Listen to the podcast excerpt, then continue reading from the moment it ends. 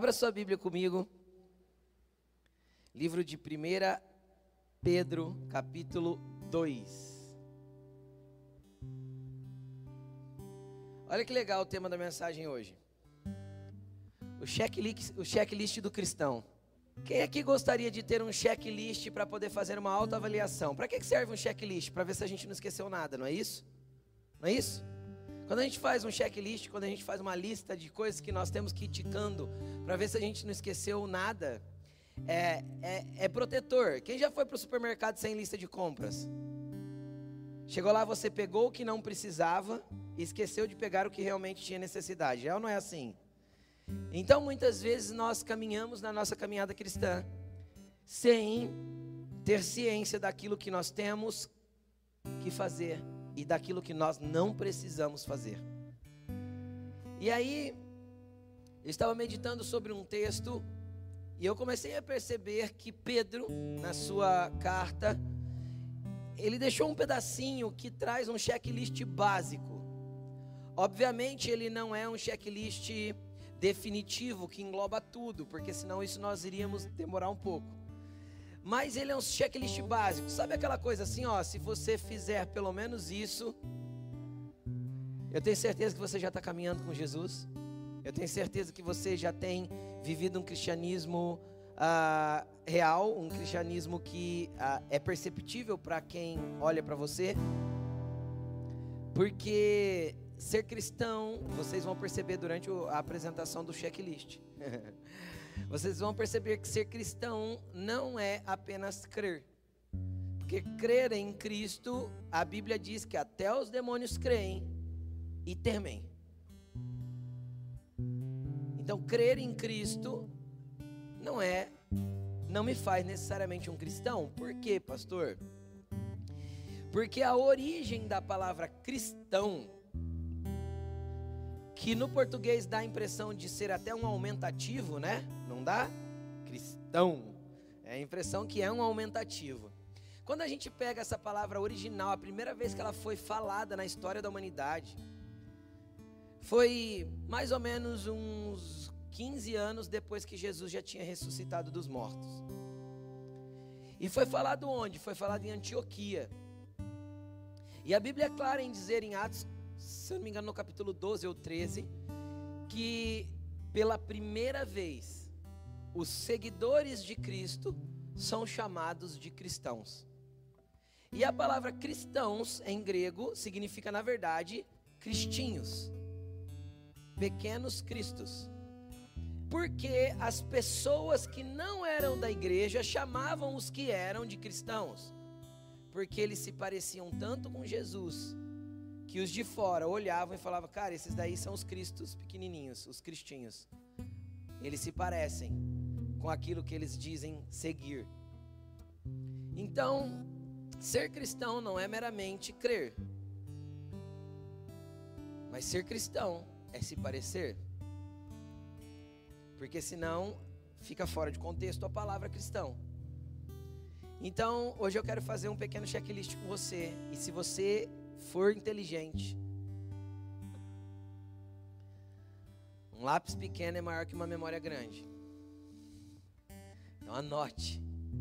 Porque quando você vê que você está vacilando, você vai abrir esse checklist, vai olhar e vai falar: Deixa eu ver o que está faltando.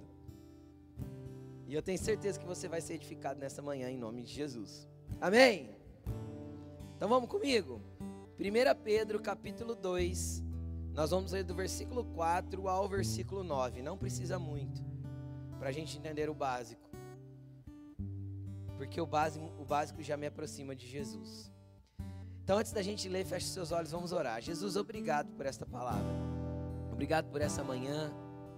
Obrigado, Senhor, pelos meninos que promoveram um ambiente de adoração para que a gente pudesse levantar louvores ao teu nome. Obrigado por esta casa, obrigado pelos filhos que estão aqui reunidos. Nós te pedimos, Senhor, que o teu Espírito Santo venha fazer a tua vontade conforme o teu querer, falar aos nossos corações, flua conforme, Senhor, o Senhor precisa para tocar o interior de cada um aqui. Que nesta manhã a tua palavra literalmente seja viva e eficaz e mais penetrante que uma espada de dois gumes e possa entrar lá no fundo, Jesus, mexer com a nossa alma, com o nosso espírito, com as nossas juntas e medulas, e elas possam ir tão profunda a discernir os pensamentos e as intenções do nosso coração. Eu te peço, fale conosco e nos tira daqui, Senhor, diferente do que entramos. Em nome de Jesus. Amém. Amém. Vamos lá. Versículo 4. À medida que se aproximam dele, eu vou ler todo o texto, depois a gente vai por tópico, tá bom? À medida que se aproximam dele, a pedra viva, rejeitada pelos homens, mas escolhida por Deus e preciosa para ele, vocês também estão sendo utilizados como pedras vivas na construção de uma casa espiritual, para serem sacerdócio santo, oferecendo sacrifícios espirituais aceitáveis a Deus, por meio de Jesus Cristo. Pois assim é dito na Escritura: Eis que põe em Sião uma pedra angular, escolhida e preciosa, e aquele que nela confia jamais será envergonhado. Portanto, vocês os que creem, vocês, para vocês os que creem, esta pedra é preciosa, mas para os que não creem, a pedra que os construtores rejeitaram tornou-se pedra angular e pedra de tropeço, rocha que faz cair. Os que não creem tropeçam, porque desobedecem a mensagem para o que também foram postos. Vocês, porém, são geração eleita, sacerdócio real, nação santa, povo exclusivo de Deus, para anunciar as grandezas daquele que os chamou das trevas para a maravilhosa luz. Amém? Até aí, só esse texto. Eu quero que você venha comigo e nós vamos, você pode deixar aberto porque nós vamos, e vai estar aqui também no telão, nós vamos falando agora versículo por versículo. Então vou voltar lá no capítulo, no versículo 4, para a gente começar a falar sobre isso. Então o primeiro ponto que a gente tem que entender no checklist do, do cristão, regra 1 no checklist. A Bíblia diz assim, versículo 4: à medida que se aproximam dele, nenhum cristão é cristão se andar distante de Jesus. Ah, eu sou cristão, mas eu não leio a Bíblia, eu não tenho tempo de oração, eu não me, não me envolvo com nada que é espiritual. Ou seja, eu não ouço uma mensagem, eu não ouço um louvor, eu não, eu não uso as canções para adorar a Deus, eu não entro para o meu quarto para fazer um tempo de oração, eu não leio a palavra para conhecer quem Deus é, para entender como Ele se move eu, eu não tenho práticas espirituais, automaticamente eu não consigo manter um, uma proximidade de Cristo sem que o meu espírito esteja alimentado. E o que alimenta o meu espírito? O que alimenta o meu espírito são as práticas espirituais. Então veja bem, o apóstolo Paulo, em Romanos, no, no, livro de Romanos, ele deixa muito claro que existe uma guerra interior, como essa que nós cantamos aqui agora. E essa guerra interior é real, da minha carne contra o meu espírito. O que, que significa isso, pastor? Que às vezes o meu entendimento e o cerne do meu espírito quer fazer aquilo que é certo, mas os meus desejos naturais, carnais, me levam a fazer aquilo que está fora da vontade de Deus. Isso é uma guerra real na vida de qualquer pessoa. Quando deixa de ser uma guerra? Quando eu me entrego completamente para um dos lados. Correto ou não? Quando alguém deixou de estar numa guerra? Quando ele se rendeu, não é assim? Então eu estou em guerra, mas quando eu me rendo para o inimigo, eu já não estou mais em guerra, eu estou rendido. Quem entende o que eu estou falando? Então, quando deixa de ser uma guerra na vida de uma pessoa? Quando ela se entregou completamente para um dos lados. Então, quando você cede completamente à carne, aquilo que os teus desejos, e é a pregação desta geração, presta atenção no que eu vou falar. A pregação desta geração, principalmente você que é mais jovem, me escute bem. A pregação desta geração é: seja quem você quer ser, faça o que você tiver vontade. Você é dono de si mesmo. Faça da forma que você quiser, entregue-se à sua própria vontade. Saia do armário, mostre-se, você é assim. Cara, a pregação desta geração é o oposto do cristianismo. Por quê, pastor? Porque o cristianismo deixa claro que existe uma guerra entre a minha vontade e a vontade de Deus, entre o que é certo e o que eu quero fazer. Jesus disse que todo mal do homem procede de dentro do próprio coração do homem. Marcos capítulo 7. Do interior do homem, do seu coração e do interior do homem vem todo o erro. Os pecados, os desejos maus, os adultérios, as glutonarias, as mentiras, as invejas, as iras, tudo vem de dentro e isso contamina o homem. Contamina por quê? Porque eu não estou me aproximando dele, eu estou me afastando dele quando faço essas coisas. Então entenda uma coisa, sabe onde Jesus está? Jesus contou uma, uma história que na Bíblia está relatada como parábola. Parábola nada mais é que uma história não uma história legítima, real, mas uma história inventada para ilustrar alguma coisa. Jesus contou uma parábola a respeito de um moço que não quis ficar na casa do pai e foi embora, porque ele cedeu aos seus próprios desejos. A Bíblia diz que o pai nunca saiu do alpendre esperando o filho voltar. Ele estava ali e quando viu ele de longe, correu ao seu encontro.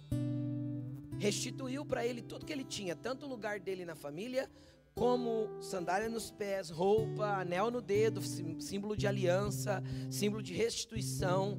Ou seja, Jesus está pronto esperando aqueles que se aproximam, com um abraço, com consolo, com abrigo, com cura, com transformação, com vida, com tudo que ele tem para dar.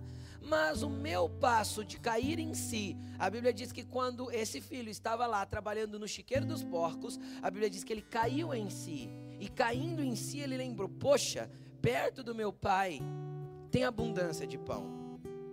Ou seja, enquanto nós não cairmos em si de que nós cedemos completamente para o desejo da carne e nos começarmos a nos aproximar dele, nós continuaremos distantes.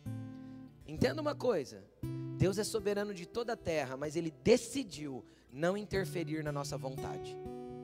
Isso é muito lindo. Por quê? Porque apesar de ser o nosso Criador, Ele decidiu nos dar autonomia para escolher. Entenderam? Mesmo que as nossas escolhas nos distanciassem dele.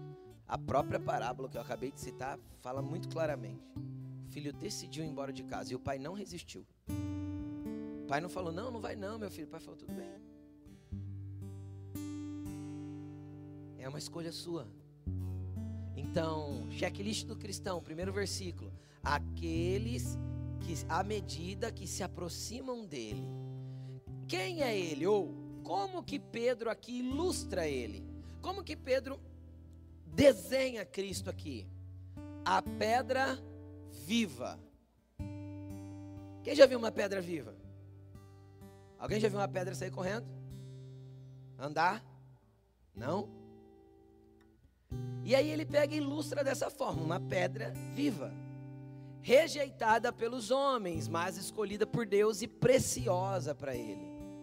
Então Jesus Cristo é como se fosse uma pedra preciosa, e Jesus também deu uma ilustração em uma parábola falando a respeito disso. O reino dos céus é semelhante a um homem que procurando pérolas de grande valor, encontrou uma. Foi, vendeu tudo que tinha, ou seja, abriu mão de tudo que tinha para poder acessar e ter acesso a essa pérola. Então Jesus é a nossa pedra preciosa que nós devemos se aproximar dele a cada dia, correr em direção a ele, ir em busca de quem ele é. Você pode dizer um amém? Então levanta a sua mão para o alto e fala assim: Jesus, eu quero me aproximar de você, cada dia mais. Amém? Ele é a tua pedra preciosa e ele quer que você se aproxime dele. E aí ele continua dizendo: Olha o que ele, olha que interessante. Ele, ele entra na próxima parte. Ele diz assim, ó: Vocês também estão sendo utilizados como pedras vivas na edificação de uma casa espiritual. Vamos parar aqui, preste atenção. Quando eu me aproximo de Jesus e eu conheço a grandeza que ele tem e que ele é essa pedra viva, ou seja, um lugar que eu posso me firmar e me fundamentar. Ele, essa palavra pedra também poderia ser traduzida como rocha. Então é um lugar que eu posso colocar os meus pés e, e, e pautar a minha vida. A vida de um cristão precisa ser pautada em Cristo. A vida de um cristão precisa ser fundamentada em Cristo. Meus pés precisam estar sobre Ele. Meu caminho precisa ser dirigido por Ele. Amém? Então vamos lá. Primeiro eu me aproximo. Depois eu creio que Ele é a base da minha sustentação, a condução dos meus pés, o lugar em que eu me apoio. Mas vamos continuar. Depois, quando eu me aproximo dele, eu também me torno uma pedra viva. Olha para essa pessoa que está do teu lado e fala assim: Você é uma pedra viva. Por isso que você é tão esquisito. Fala para ele. Uma pedra viva é esquisito, não? Imagina. Amém? Todos nós somos pedras vivas. E por que somos pedras vivas? Olha que interessante. Como pedras vivas, estamos sendo utilizados na edificação de uma casa espiritual. Cara, agora presta atenção. Primeiro ponto, se aproximar. Segundo ponto, crer que Ele é o fundamento da tua vida. Quem crê? Ele é a tua rocha que dá sustentação para a tua vida. Terceiro ponto, ser parte de uma casa espiritual. Porque quando eu me aproximo dele, ele faz de mim também uma pedra viva para construir para ser parte da construção de uma casa espiritual. E por que ele fala que nós também somos pedras vivas? Porque lembra que eu falei que Deus não interfere na minha vontade? Uma pedra morta tem vontade? Sim ou não? Não. Quando eu vou edificar uma casa, e vamos pensar numa edificação dos tempos bíblicos, e não na edificação hoje, porque hoje a gente usa tijolo. E por que Deus não constrói com tijolo, gente? Pergunta para mim, um, dois, três. Por quê, pastor? Vai, um, dois, três. Porque tijolo é tudo igual. Deus não constrói com pessoas feitas numa linha de produção.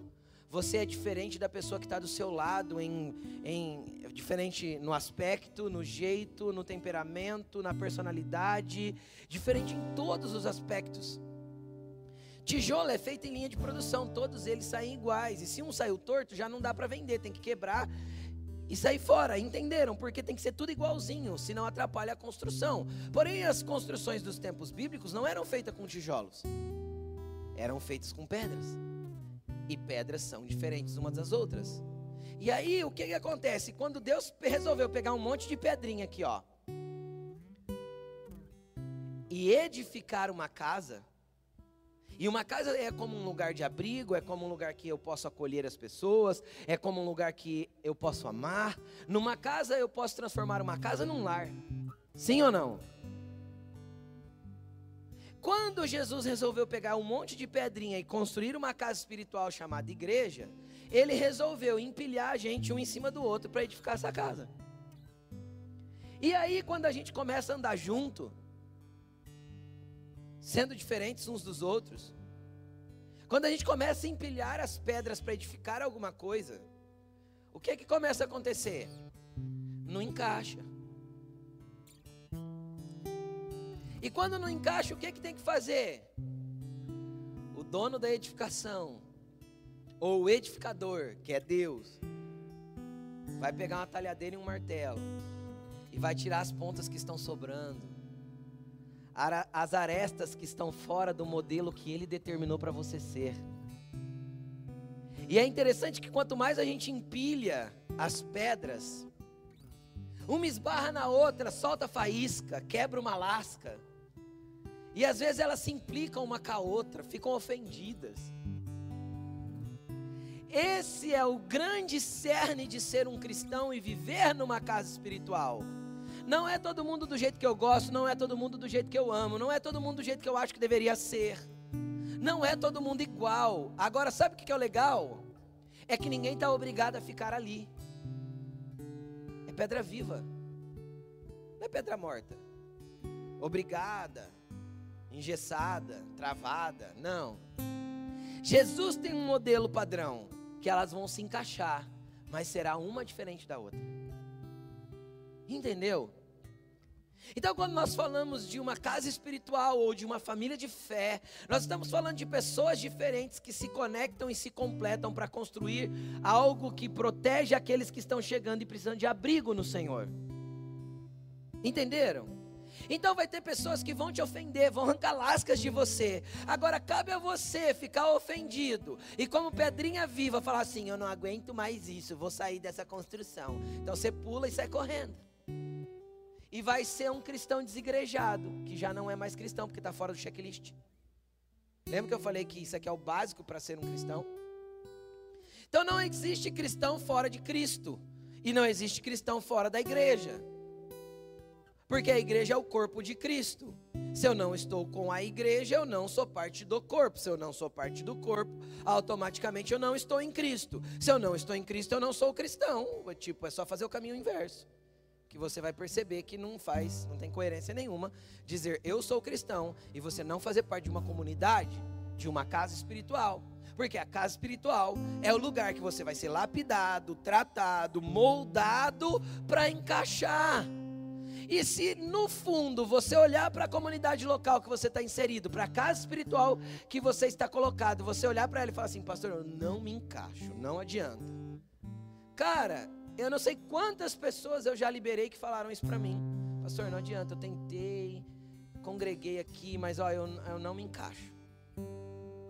Cara, não tem problema. A Bíblia diz que há diversidade de ministérios, há diversidade de atuações e há diversidade de dons, mas é o mesmo Deus que opera tudo em todos. Então, cara, às vezes eu até ajudo essa pessoa, falo sério, já fiz isso várias vezes. Eu falo, cara, posso ser sincero para você? Eu acho que o teu lugar vai dar mais certo, às vezes nessa igreja aqui, ou nessa, ou nessa. Eu dou, eu, eu dou referências aqui da cidade. Porque pelo jeito que a pessoa gosta, e o jeito que ela pensa e a forma que ela age, é óbvio que outra, outra comunidade, outra casa espiritual vai se encaixar melhor. E qual que é o problema disso? Nenhum. Eu só não quero aquela pedra correndo para a rua sozinha. Quem está entendendo o que eu estou falando? Porque aí seria um problema. Eu não quero ela longe da comunidade. Por quê? Porque aí seria um problema para ela. Mas se ela estiver sair dessa casa e for parte da edificação, se ela estiver sendo utilizada na edificação de uma outra casa espiritual, chamamos que chamamos de igreja, cara, top.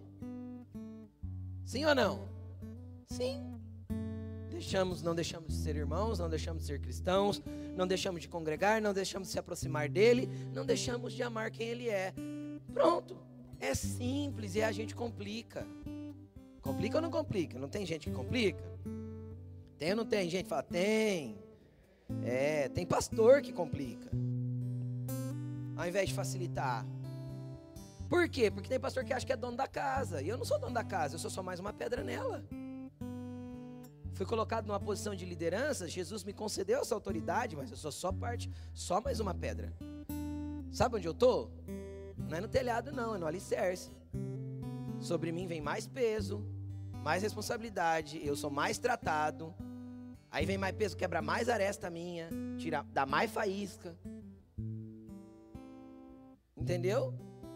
E no contexto dessa casa espiritual, Jesus já não deu mais nem a oportunidade de eu sair mais. Não pensa que eu não tem dia que eu não peço para sair, não. Eu peço. Você ri, né? Tem dia que eu peço, Jesus. Deixa eu congregar em outro lugar. Essa igreja aí que o Senhor me deu é muito complicada. Eu penso igual você de vez em quando. Sabe por que é complicado? Porque tem pedra viva. Olha para a pessoa que está do teu lado e fala assim: Sabe por que a igreja é complicada? Por causa de você. Você está aqui.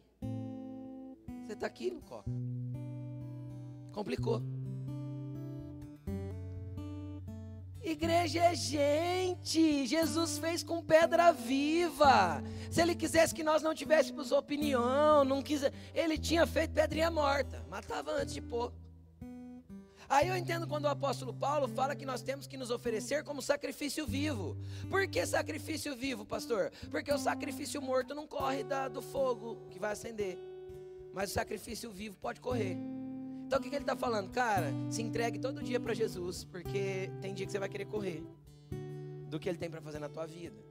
Jesus não limitou as nossas vontades. Então, terceiro ponto do teu checklist, eu tenho que ser parte de uma casa espiritual. Não tem como, não sei. Porque nesta casa espiritual você está sendo utilizado. Aí vem mais um, um checklist dentro da mesma afirmação. Quem não está sendo utilizado na construção e na edificação desta casa, precisa se colocar disponível. Porque às vezes você está aí, mas você não está querendo ser utilizado.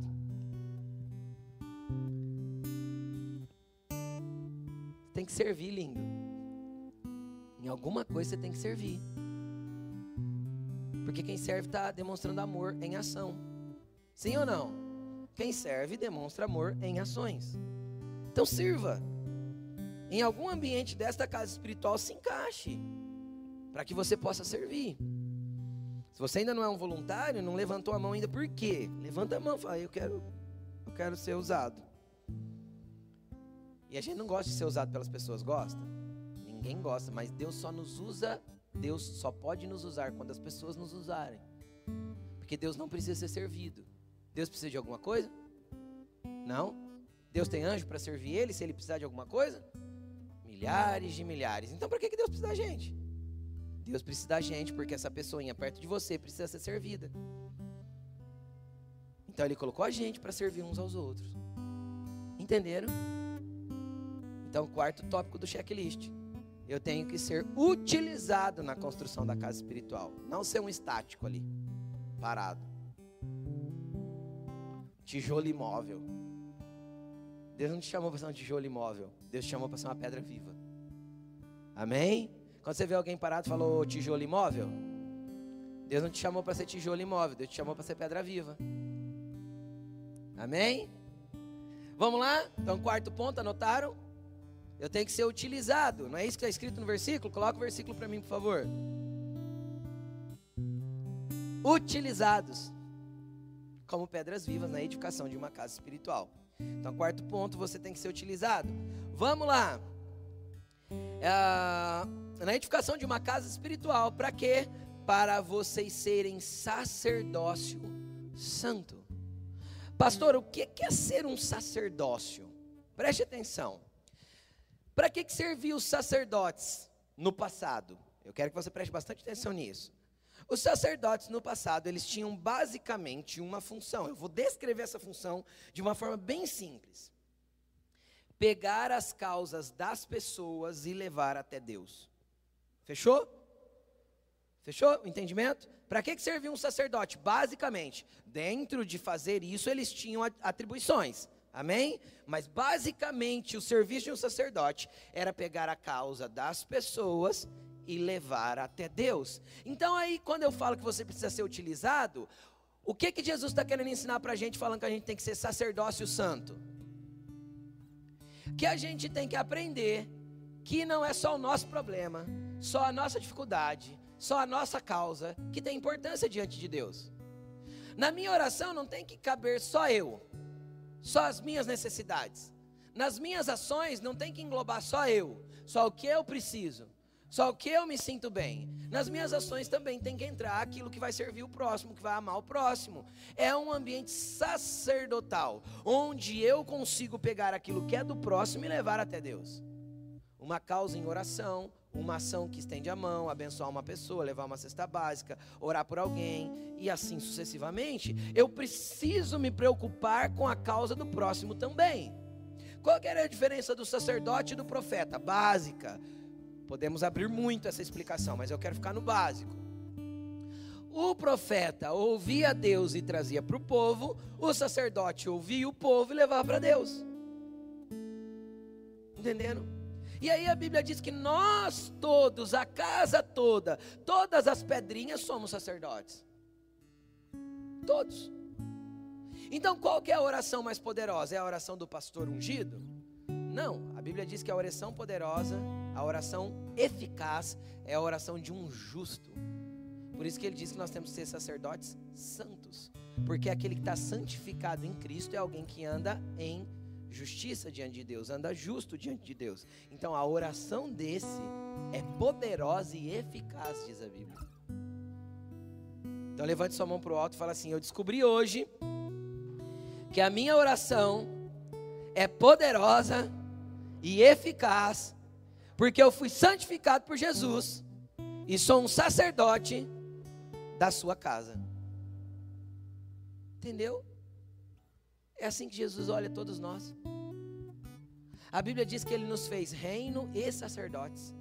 Quem? Todos. Porque todos têm o direito de pegar a causa das pessoas e levarem para Ele. Todos têm direito de ajudar as pessoas e levar até a presença dEle.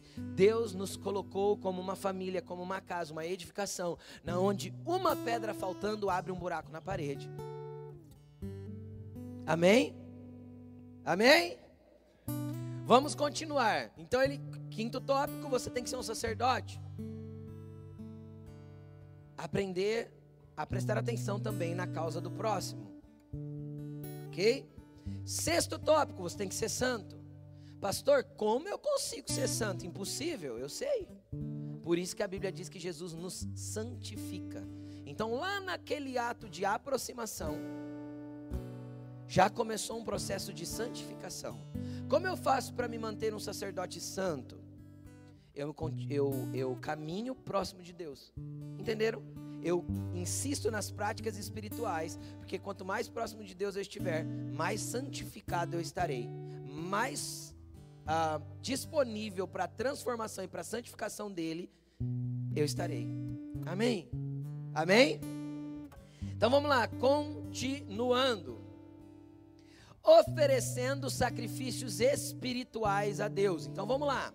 Eu acabei de falar do sacerdote, só que aí o sacerdote também oferecia sacrifícios. E nesse caso nós não vamos oferecer sacrifícios, vamos? Não, porque isso é da velha aliança. Jesus, a Bíblia diz que Jesus ofereceu o sacrifício de uma vez por todas. Que jeito foi o sacrifício de uma vez por todas de Jesus? Ele morreu na cruz, em sacrifício por nós. Amém? Isso te santificou, me santificou te justificou e me justificou. Amém? Só que a Bíblia fala que nós podemos oferecer sacrifícios espirituais, pastor. Que que é isso? Cara, sacrifícios espirituais. O que, que era um sacrifício? Era quando eu, deixa eu te explicar lá na forma natural para você entender. Era quando eu pegava algo de valor, naquele tempo, conforme na, nas, nas descrições da lei, conforme a condição financeira da família, mudava-se o sacrifício. Se você quiser ler o Velho Testamento, você vai encontrar essas partes aí. Mudava-se o sacrifício. Então, se era uma família com pouca condição financeira, o sacrifício podia ser uma pombinha ou uma rolinha. Por quê? Porque ele pegava na rua. Ele armava uma armadilha lá e pegava. Se ele não tivesse condição financeira. Mas conforme a condição financeira da família ia aumentando, tinha que ser um cabrito, Entenderam? E aí vai, tinha que ser uma ovelha, um boi, vários bois, e assim sucessivamente, porque isso era proporcional. Porque Deus trabalha com proporcionalidade, sempre foi. Porque senão seria injusto. Sim ou não? Sim. Então, como que eu ofereço meu sacrifício espiritual? Quando você é novo na fé, querido, e você tem pouquinho de Deus, pode ser que você não consiga é, nem derramar o teu coração na presença dele ainda. Então, o mero fato de você se aproximar dele, querer ele, já vai ser um sacrifício espiritual que vai subir como cheiro suave na presença dele. Quem está entendendo? Por quê? Porque ele viu que você o quer. Isso já é um sacrifício espiritual. Já é o que você está oferecendo para ele. Ele viu você tendo intenção de vir à igreja para receber alguma coisa dele. Isso já é um sacrifício espiritual para ele. Sim ou não? Sim, você saiu da sua casa, gastou sua gasolina, veio aqui, está sentado aí me ouvindo. Então isso já sobe como cheiro suave na presença dele. Mas conforme o seu poder aquisitivo espiritual vai crescendo, e você vai conhecendo dele, vai caminhando com ele, vai tendo mais dele. A Bíblia, Jesus falou isso: quanto mais te é dado, mais te será exigido. Então aí os seus sacrifícios vão aumentando. Ele vai querer que você ore mais, ele vai querer que você jejue mais, e ele vai enchendo você do desejo de fazer essas coisas e da necessidade de estar ainda mais próximo dele. E são sacrifícios espirituais que eu apresento a Deus. Sim ou não?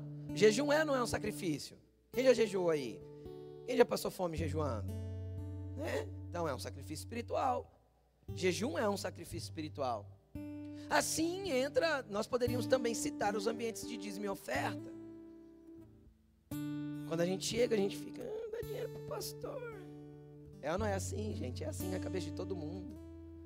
Mas depois a gente vai entendendo que a gente faz isso pro reino de Deus, e a gente faz isso com o coração grato, e a gente faz isso em adoração. E tem um monte de gente aqui que eu sei, porque eu faço isso, eu, muitos aqui a gente conversa de perto, a gente faz com o coração tão voluntário, com tanto, com tanta gratidão de adoração, que aquilo é um prazer, é um sacrifício espiritual que a gente está oferecendo. Mas é conforme o crescimento eu vou entendendo essas coisas. E eu vou entendendo que o meu poder aquisitivo no reino espiritual vai aumentando. Então eu vou sair das rolinhas e comece para os bois. Que Jesus nos dê muitos bois para oferecer para Ele de volta. É assim. Então ofereça sacrifícios espirituais. Eu vou dar um exemplo de um sacrifício espiritual que você que é novo na tua fé, está começando a ouvir o evangelho agora. Eu vou te dar um exemplo de sacrifício espiritual. Pastor, eu não tenho tempo para orar. Eu sei, ninguém tem. Ninguém tem tempo para orar. A agenda de todo mundo é cheia. Então o que, que eu faço? Eu faço sacrifício espiritual. Eu crio um tempo. Então eu coloco meu relógio para despertar uma hora mais cedo do que eu costumo levantar. Misericórdia, pastor. No frio, então, Jesus. É um sacrifício espiritual. Você vai levantar antes de todo mundo na casa e você vai lá para o teu lugarzinho e você vai falar com Deus, você vai ler a tua Bíblia, você vai pegar um livro que vai edificar a sua fé e você vai ler e você vai orar mais um pouco e você vai ficar com Jesus. Meia hora, 40 minutos, uma hora. Então esse é um sacrifício espiritual e todo sacrifício a Bíblia diz que subia um cheiro diante de Deus. E o teu vai exalar um perfume de um filho com o coração rendido que está querendo se aproximar dele. E esse cheiro vai subindo. Porque você é um sacerdote que ministra ele e um sacerdote que ministra as pessoas. Amém, gente? Estão anotando o checklist? Vamos lá, continuando. Aí ele entra aqui é, deixa eu terminar de ler o versículo. Oferecendo sacrifícios espirituais aceitáveis a Deus por meio de Jesus Cristo. Pois assim é dito na Escritura. Pastor, que tipo de sacrifício espiritual não é aceito por Deus? Não está escrito aqui? Oferecendo sacrifícios espirituais. Nem ia falar sobre isso, mas deixa eu dar uma pincelada. Oferecendo sacrifícios espirituais aceitáveis a Deus. Então, se ele está falando que o sacrifício tem que ser aceitável, é porque existem sacrifícios espirituais que não são aceitáveis. Sim ou não? Sim. O sacrifício não aceitável é aquele que foge aos padrões da palavra de Deus. Tudo aquilo, por exemplo, vocês já devem ter visto na televisão, em, em, em, documentários, pessoas que se autofragelam para poder oferecer um sacrifício espiritual. Cara, isso, isso não tem nem base bíblica. Isso não é aceitável diante de Deus. Quem está entendendo o que eu estou falando? Pessoas que pagam promessas do tipo andar de joelhos de não sei onde a não sei onde, desgastam o seu corpo físico de uma forma que causa dor e dano. Não, Jesus não te chamou para sofrer e para derramar sangue por ele. Por quê? Porque ele já derramou na cruz por você. Entendeu? Ele já derramou na cruz por você. O preço já está pago.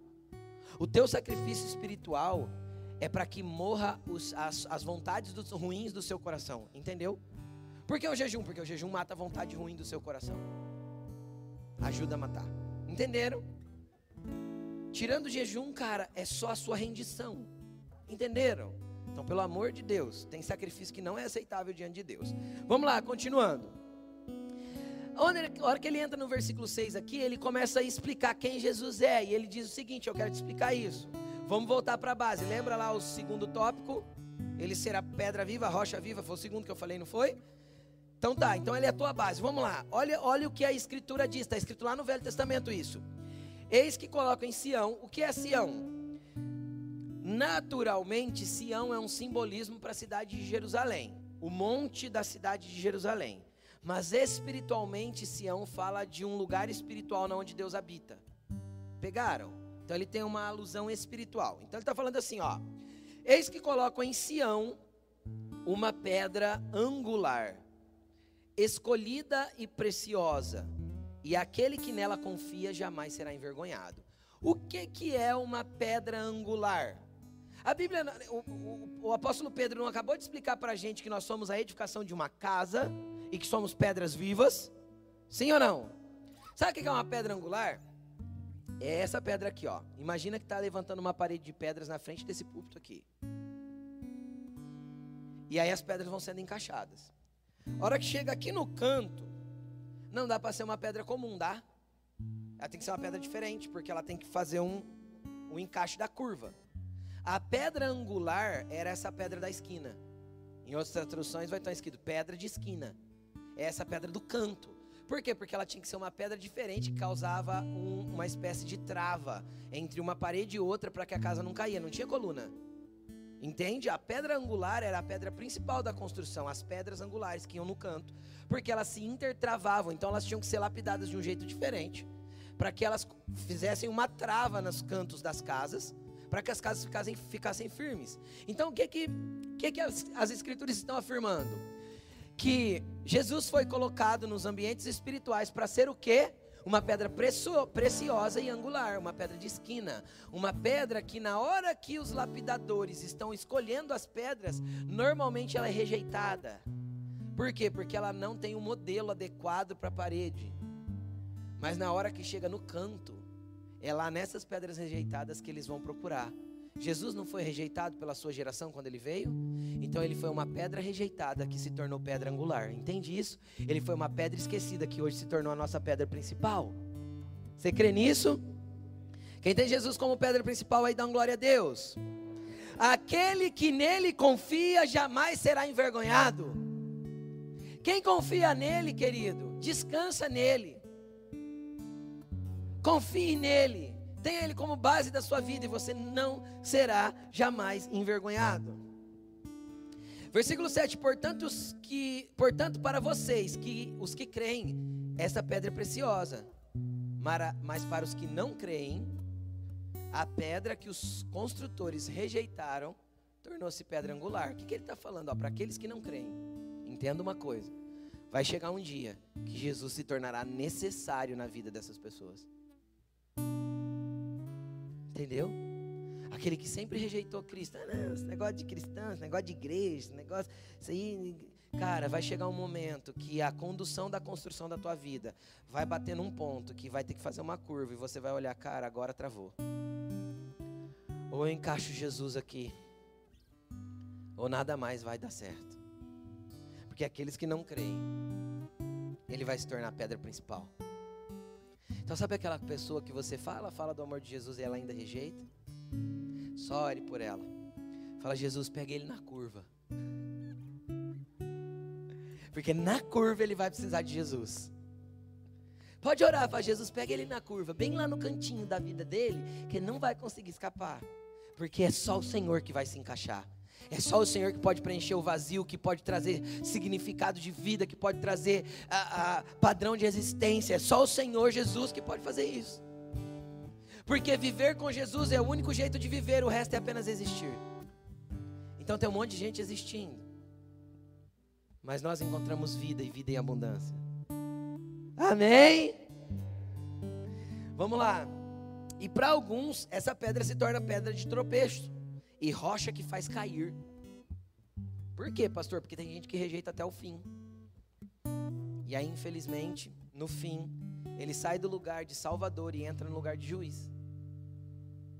Ele sai no lugar de advogado e entra no lugar de juiz. E aí o problema é que o advogado conhece todos os problemas dos, dos acusados.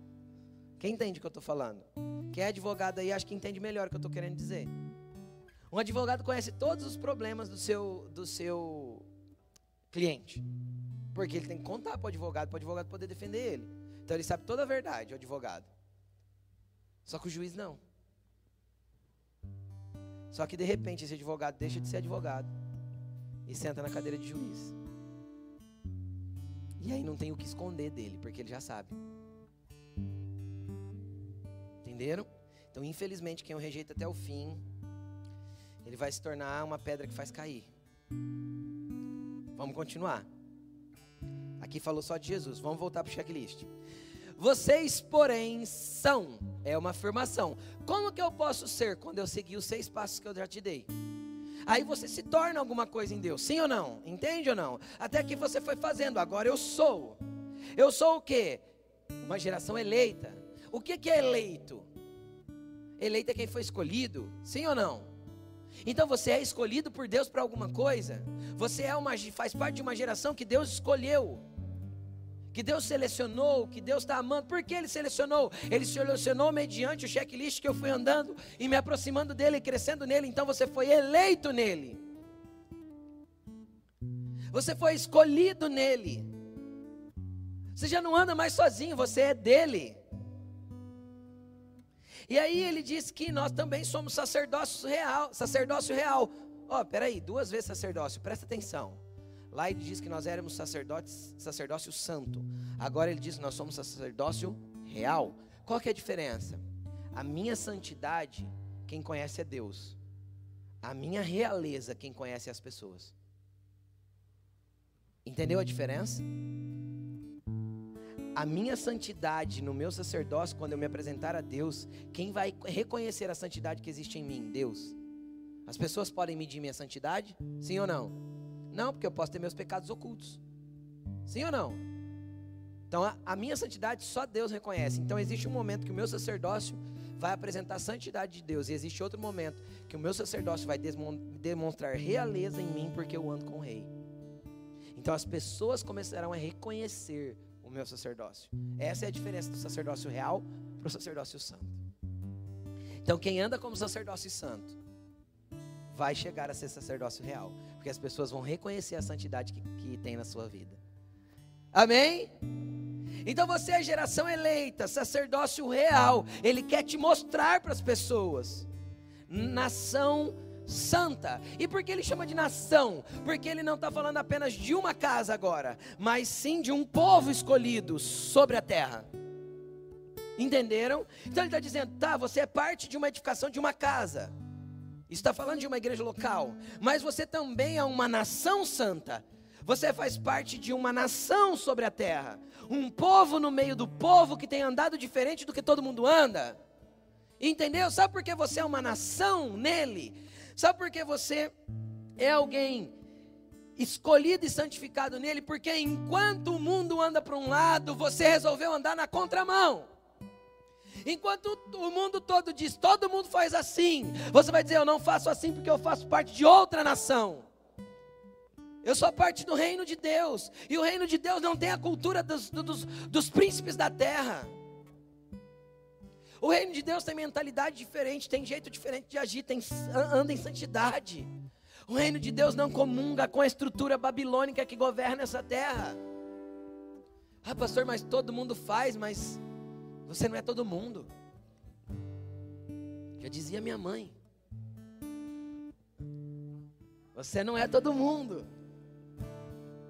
Então, se eu não sou todo mundo, se nós somos nação santa, um povo eleito, sacerdócio real, que Ele quer mostrar essa realeza que procede dele, não tem a ver conosco.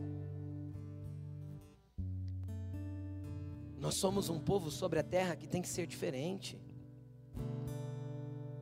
Nós somos um povo sobre a terra que tem que demonstrar frutos diferentes. Se a nossa vida tem o mesmo padrão de todo mundo, cara, eu não, eu não cheguei a ponto de ser eleito sacerdócio real, nação santa, povo exclusivo de Deus. Agora deixa eu te explicar a exclusividade. O que é uma pessoa exclusiva? Só sua. Sim ou não? Sim. Eu já dei esse exemplo muitas vezes aqui. Mas eu posso dar de novo. Que exemplo? Pega um casal. Eu vou chamar um casal aqui para poder dar o exemplo, vai. Vem cá, Fabrício, vem cá, Edna. Aqui na frente, aqui, ó. Não precisa subir, não. Vem cá. A Edna morre de vergonha. Fabrício não tem, ainda bem. Vem cá, Edna, rapidinho. Eu não vou nem pedir para você subir aqui.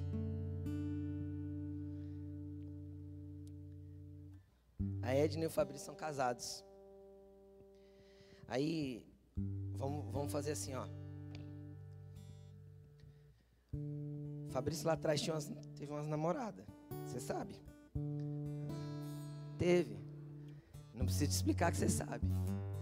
E assim, esses dias ele sentiu saudade de uma delas aí, mas é assim, ó, tem 365 dias o ano. Ele só quer um diazinho para passar com uma delas. Pode?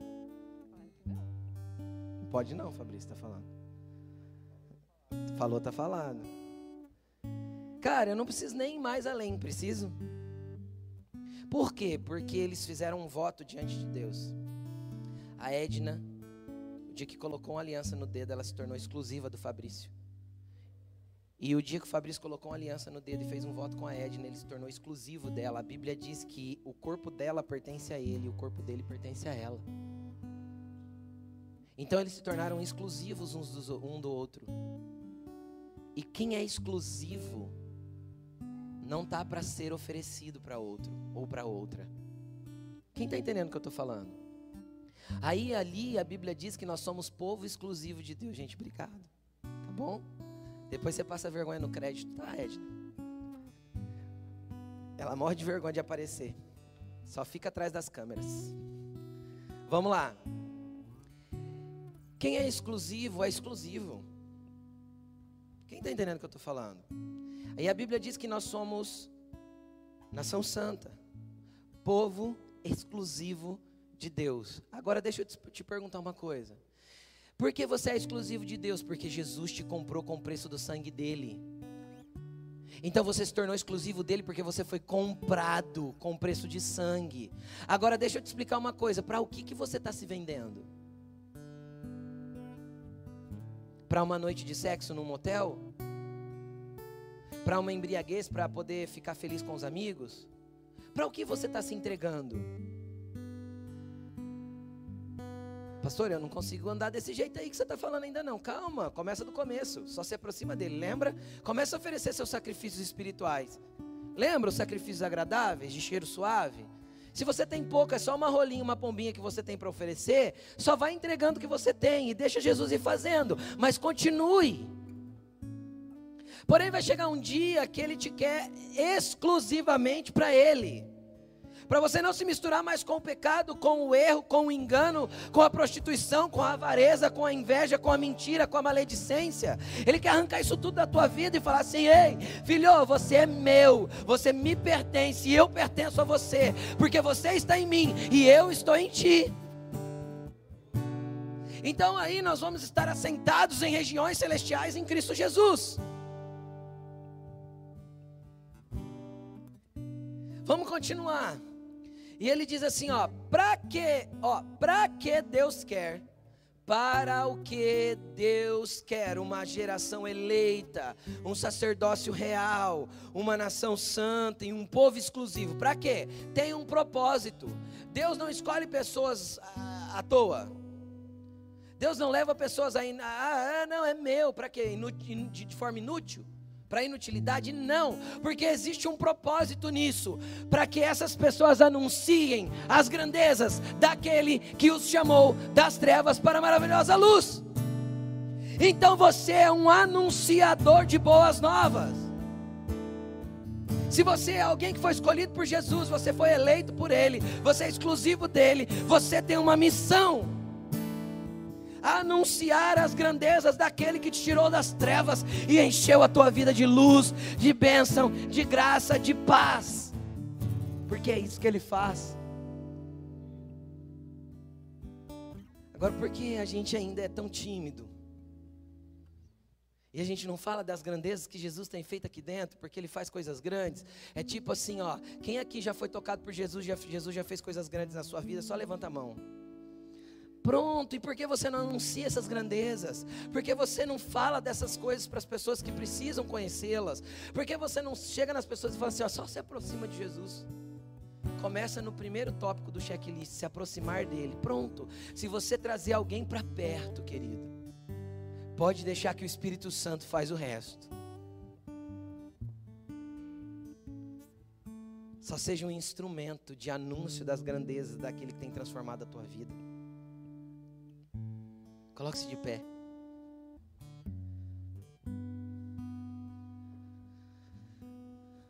Aleluia. O que, que você vai orar? Você vai orar assim: Jesus, eu olhei para o checklist, eu estou em falta em alguns tiques. Tem alguns cheques que eu ainda não dei. E eu quero caminhar para avançar em viver uma vida com o Senhor, em viver uma vida perto de você, Jesus. Então, comece a falar com o Senhor agora. Esse é o momento teu e dele. Comece a prestar atenção no que foi falado e o quanto às vezes você tem falhado em algumas coisas, às vezes você não tem se aproximado tanto, você não tem deixado ele te santificar, às vezes você não tem se envolvido com a construção de uma casa espiritual. Você tem sido uma pedra que tem corrido da casa. E Jesus não quer que você corra mais. Deixa ele te lapidar para você se encaixar naquilo que ele está fazendo. Comece a falar com ele, comece a entregar sua vida a ele, comece a render o seu coração a ele. Ofereça nessa manhã sacrifícios espirituais, ou seja, chega na presença dele com sinceridade. Fala para ele, Senhor, eu quero me oferecer para ti nesse dia. Eu quero me render a quem você é, eu quero me render aquilo que o Senhor tem para fazer na minha vida. E eu quero caminhar com você, Jesus, todos os dias daqui para frente. Comece a falar com Ele. Comece a adorar a Ele. Comece a colocar as suas palavras na presença dEle. Ele está neste lugar, querido.